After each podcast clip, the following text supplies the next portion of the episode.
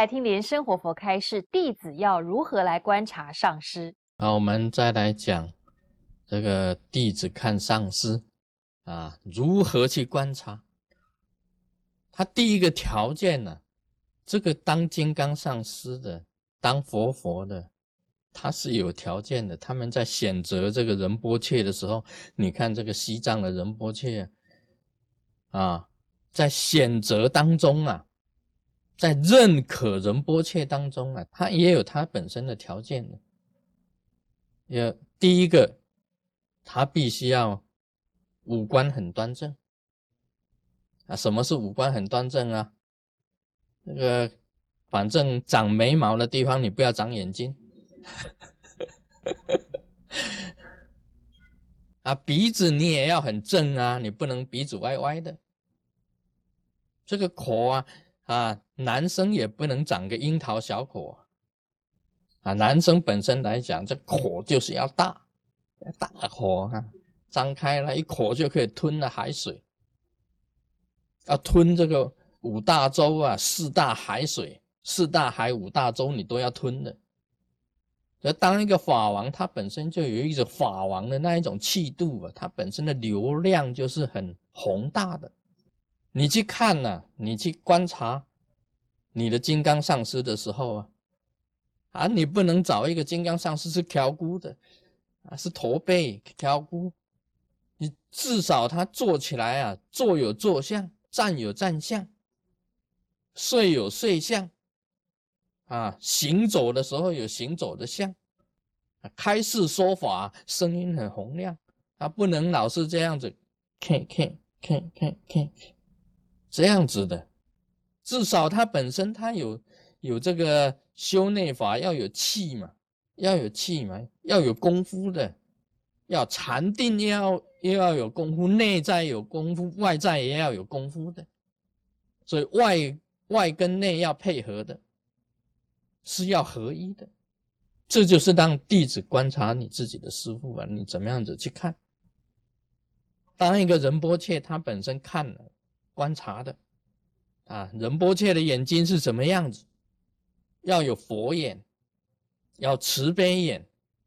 他的眉毛是佛的眉毛，他的耳朵啊要有佛珠，不能很单薄的相貌，也不能很单薄的没有福分的样子啊，很丰厚的一一个相，有一个一个一个丰厚的一种相产生出来，五官端正，还要庄严。那么他这个他的身体里面还有暗记的，这个手掌上还有还有如意啊，还有如意，还有螺，还有螺，手掌上有这些东西的都要看得出来，手掌上有握着什么东西，你要看得出来，你能够红华的要有法雷，那么他现金刚像的时候啊，要有虎皮斑。啊，在他下半身要有虎皮斑，这是找一个佛佛要找他的暗记的，要有耳珠，要有舌粒子，要摸得出来，一摸，哎，有舌粒子，这个是天生的，这是佛佛的一些相啊，我不是讲说这个样子，所以他这个五官端正啊，庄严呐，包含了这个仁波切的种种的相在里面的。所以，记得的这个金刚上师啊，必须要具备着，一定要庄严，一定要庄严，五官很端正，具备着仁波切的种种的相，甚至于具备了种种的佛像。那传承有真正的传承，我已经讲过了，这个啊，共传承跟不共传承，共传承跟不共传承。慈悲，有慈悲心。单单讲传承好了，传承你确实啊一个仁波切，一个金刚上师，你有，你有这个金刚上师给你灌顶，根本上师给你灌顶为金刚上师阿舍雷灌顶，才是真正的金刚上师。那么仁波切有认可，有坐床，就是仁波切。再来呢，你是一个法王。那么法王本身呢，必须要认可你当法王，有法王的法袍给你。这个卢师尊啊，通通记住，通通都有的，大家亲眼看到的啊，通通记住了。有坐床，有认可，有法王袍，有所有的传承，有金刚上师的灌顶，阿舍雷灌顶，这个全部都要记住。那么这个就是有真正传承，还要慈悲。你观察自己的上司啊，要看他本身有没有慈悲，他会不会无缘无故啊发大脾气？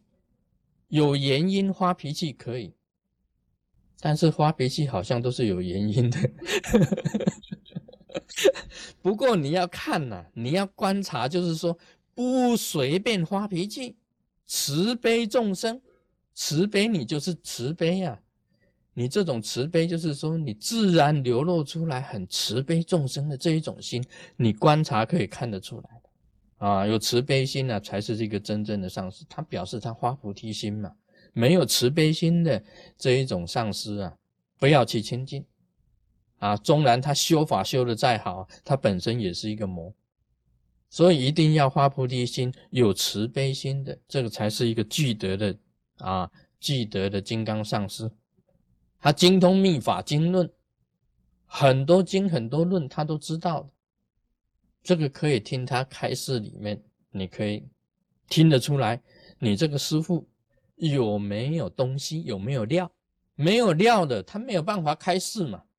没有料，一出口就不对了嘛。一讲话就是尿论嘛，讲的都是尿论嘛。啊，不正不正当的这个这个佛理嘛，不正确的佛理嘛，一看就可以看出来的。所以我们讲说这个行家一伸手啊，便知有没有。